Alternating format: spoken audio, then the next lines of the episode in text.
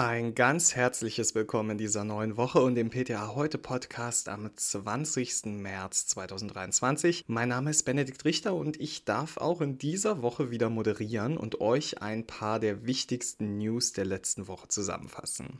News wie die folgenden. ASS und Präklampsie. Antibiotika und Hautreaktionen, dann sprechen wir über das erste Migräne-Nasenspray, das in den USA zugelassen wurde und über die Geiselnahme in einer Karlsruher Apotheke. Im Rahmen der Schwangerschaft kann es bei einigen Schwangeren zur Präklampsie kommen.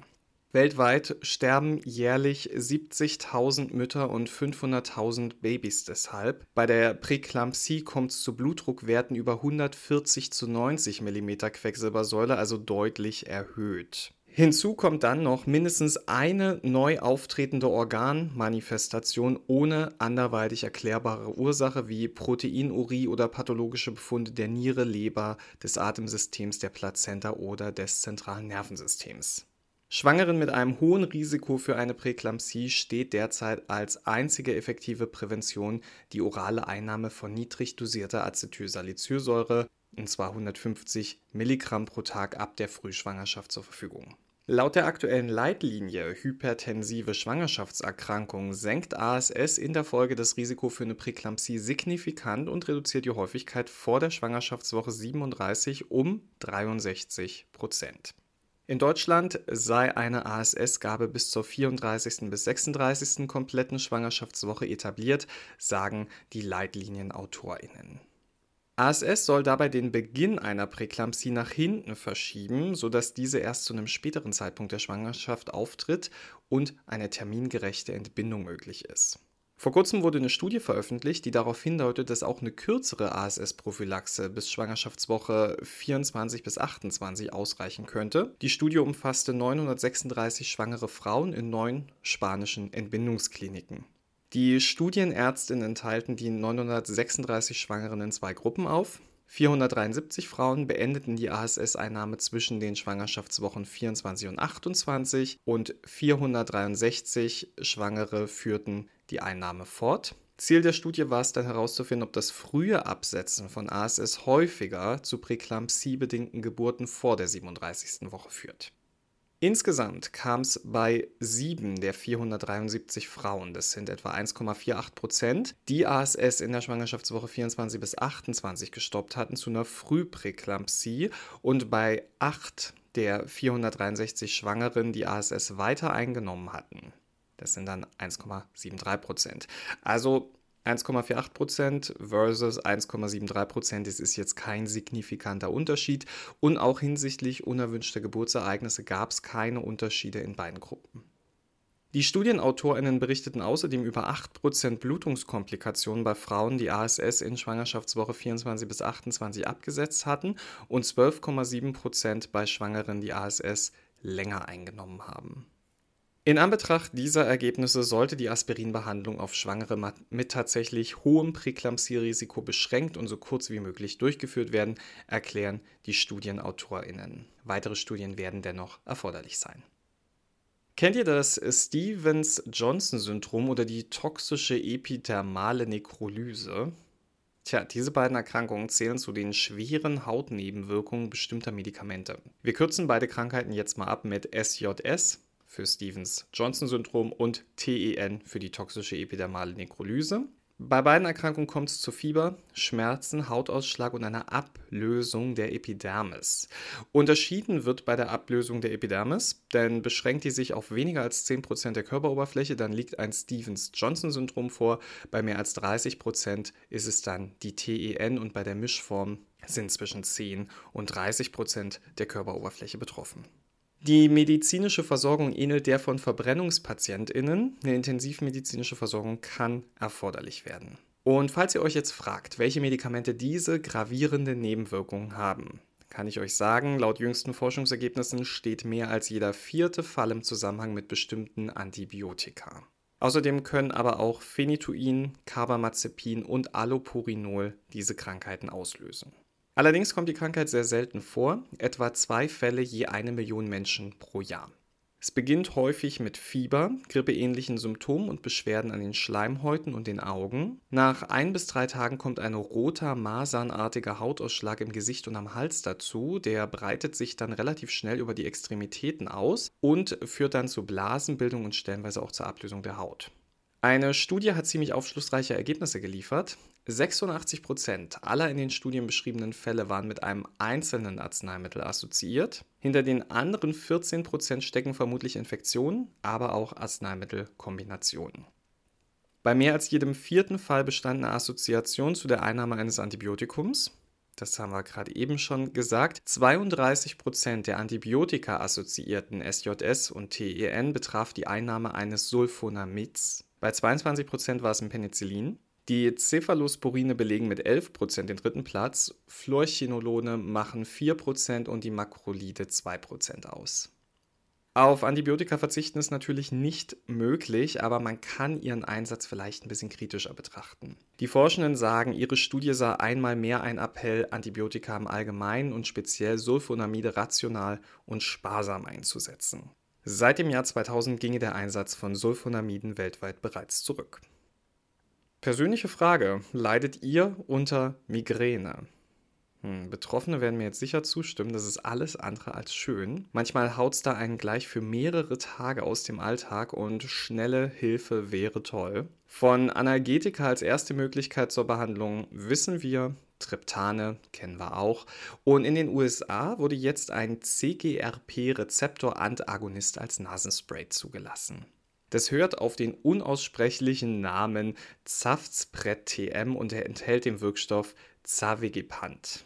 Zavegepant gehört zu der noch relativ neuen Gruppe der Gepante, die durch einen Antagonismus am CGRP-Rezeptor in das Schmerzgeschehen bei Migräne eingreifen. Bislang war dieser Arzneistoff nur in Form von Tabletten oder Schmelztabletten im Handel.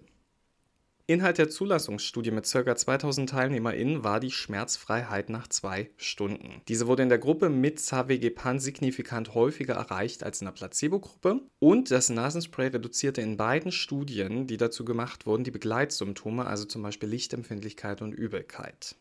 Echter Segen also, aber keine Wirkung ohne Nebenwirkung. Bei Zafspret TM zählen dazu Geschmacksstörungen, Schwindel, Nasenbeschwerden und Erbrechen. Wer jetzt die ganze Zeit an einen Schnupfenspray denkt, den muss ich enttäuschen. Die kleinen Sprühfläschchen sind A6 Stück in einem Karton verpackt und enthalten nur eine einzige Dosis von 10 Milligramm, die mit einem Sprühstoß in eines der beiden Nasenlöcher abgegeben wird. Und zu anderen Schnupfen- oder Nasensprays sollte ein Anwendungsabstand von mindestens einer Stunde eingehalten werden.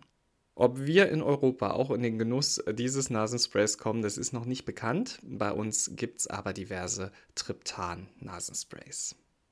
In unserem letzten Thema für heute geht es um die Geiselnahme in einer Apotheke in Karlsruhe. Wenn ihr merkt, dass solche Themen für euch zu belastend sind oder ihr euch nicht wohlfühlt, dann schaltet jetzt besser den Podcast aus, denn wir sprechen über die Tat und wir sprechen auch darüber, wie Apotheken auf Überfälle reagieren sollten, aber ich möchte nicht, dass ihr euch schlecht fühlt hier im Podcast. Es war eine Schocknachricht. Am 10. März nahm ein 20-Jähriger in einer Karlsruher Apotheke mehrere Geiseln und forderte 7 Millionen Euro Lösegeld. Der sitzt nun in Untersuchungshaft. Die KollegInnen der Kongressapotheke, die das betraf, die waren jedoch schon am darauffolgenden Tag wieder im Einsatz und gaben durch eine Nebentür Arzneimittel ab. Hut ab. Wie Staatsanwaltschaft und Polizei mitteilten, soll der Beschuldigte drei Menschen mit einer Schreckschusswaffe bedroht und sie aus dem Verkaufsraum in einen Nebenraum der Apotheke geschickt haben. Dort hielt er sie fest. Weitere acht Menschen konnten sich im hinteren Bereich der Apotheke verstecken. Unter den Geiseln waren nach Angaben eines Polizeisprechers Kundinnen und Mitarbeitende der Apotheke. Nach Angaben des Innenministeriums waren bei der Geiselnahme 350 Kräfte im Einsatz. Neben Polizisten des Präsidiums Karlsruhe eine Verhandlungsgruppe des Polizeipräsidiums Mannheim, eine Beratergruppe des Landeskriminalamtes und Spezialkräfte. Ein Ermittlungsrichter erließ am Samstag Haftbefehl gegen den 20 Jahre alten Verdächtigen wegen des Vorwurfs der Geiselnahme. Der polizeibekannte Deutsche kam in Untersuchungshaft. Aus ermittlungstaktischen Gründen macht die Polizei bislang keine Angaben zu den Forderungen des Geiselnehmers, etwa zu Lösegeld. Die Ermittlungen laufen. Ob sich der Mann vor dem Haftrichter zu seinen Beweggründen geäußert hat, gaben die Ermittler nicht bekannt. Sie gehen davon aus, dass der Mann keinen Komplizen hatte. Zitat, der 20-Jährige hatte allein agiert, sagt ein Sprecher. Für die weiteren Ermittlungen hat die Kriminalpolizei Karlsruhe eine zehnköpfige Ermittlungsgruppe eingerichtet. Laut Medienberichten, also wohlgemerkt Medienberichte, nicht Polizeibericht, soll der 20-Jährige 7 Millionen Euro gefordert haben. Das sagt der Besitzer der Apotheke und LAV-Vorstandsmitglied Patrick Quick den badischen neuesten Nachrichten und dem Sender RTL. Ein Polizeisprecher wollte sich nicht zu den Berichten äußern. Der Apotheker war nach eigenen Angaben nicht im Sichtfeld des Täters und konnte deshalb unbemerkt nach draußen gelangen. Während der Geiselnahme habe er teilweise ein schlechtes Gewissen gehabt, weil er seinen Mitarbeitenden nach seiner Flucht nicht mehr helfen konnte, aber er konnte die Polizei mit wichtigen Informationen zur Situation im Gebäude versorgen. Wenn es geht, will er so bald wie möglich wieder aufmachen, aber wir werden mit Sicherheit auch Hilfe bei der Aufarbeitung brauchen und annehmen, so Quick gegenüber der Zeitung. Ja, Überfälle in Apotheken, die kommen vor. Aufgrund des Fachkräftemangels steht oft eine Minimalbesetzung im HV. Eine Security können sich die wenigsten leisten und aus irgendwelchen Gründen denken tatsächlich Menschen, dass in Apotheken 7 Millionen Euro zu holen wären. Es kann also durchaus sinnvoll sein, in einem Teammeeting mal zu besprechen, wie ein Notfallplan aussieht. Der wichtigste Grundsatz sollte sein, Sicherheit geht vor. Deshalb sind Gegenwehr, die Benutzung von Waffen und das Aufhalten des Täters ein absolutes Tabu. Stattdessen gilt es, Ruhe zu bewahren und den Anweisungen des Gegenübers zu folgen. Die polizeiliche Kriminalprävention der Länder und des Bundes gibt ebenfalls Ratschläge und sagen auch, kein Risiko eingehen, nicht in Lebensgefahr bringen, indem man um Hilfe ruft oder Gegenwehr leistet. Dem Täter genau zuhören und ruhig und widerspruchslos den Anweisungen folgen Passives Verhalten und eine ruhige Stimme können unüberlegtes Handeln des Täters verhindern. Man sollte dem Täter erklären, was man tut. Also zum Beispiel, dafür muss ich die Kasse öffnen. Und dabei sollte man auch darauf achten, dass die Hände gut sichtbar für den Täter sind. Ein lauter Alarm kann lebensgefährlich sein, der darf nur ausgelöst werden, wenn niemand bedroht ist. Und man sollte versuchen, sich die persönlichen Merkmale des Täters einzuprägen. Und wenn es euch passieren sollte, dass ihr den Täter erkennt, weil ihr den vielleicht aus der Apotheke als Kunde kennt oder dergleichen, dann lasst euch das auf keinen Fall anmerken. Erst wenn der Täter die Apotheke verlassen hat, sollte umgehend die Polizei unter der Telefonnummer 110 oder wenn vorhanden auch über den stillen Alarm gerufen werden. Zur Sicherheit kann man hinter dem Täter die Türen verschließen und sollte dann auf das Eintreffen der Polizei warten. Im Tatraum sollte möglichst nichts verändert werden, um keine Spuren zu vernichten. Am besten verlassen alle den direkten Ort des Geschehens. Um schnell eine Fahndung einzuleiten, wird die Polizei nach einer kurzen Beschreibung des Täters, des möglichen Fluchtfahrzeugs und der Fluchtrichtung fragen. Oft rufen solche Erlebnisse, in denen man sich verängstigt und hilflos fühlt, heftige Reaktionen und Gefühle bei den Betroffenen hervor. Dann sollten sich diese Personen unbedingt helfen lassen, zum Beispiel von der Notfallseelsorge oder der Berufsgenossenschaft.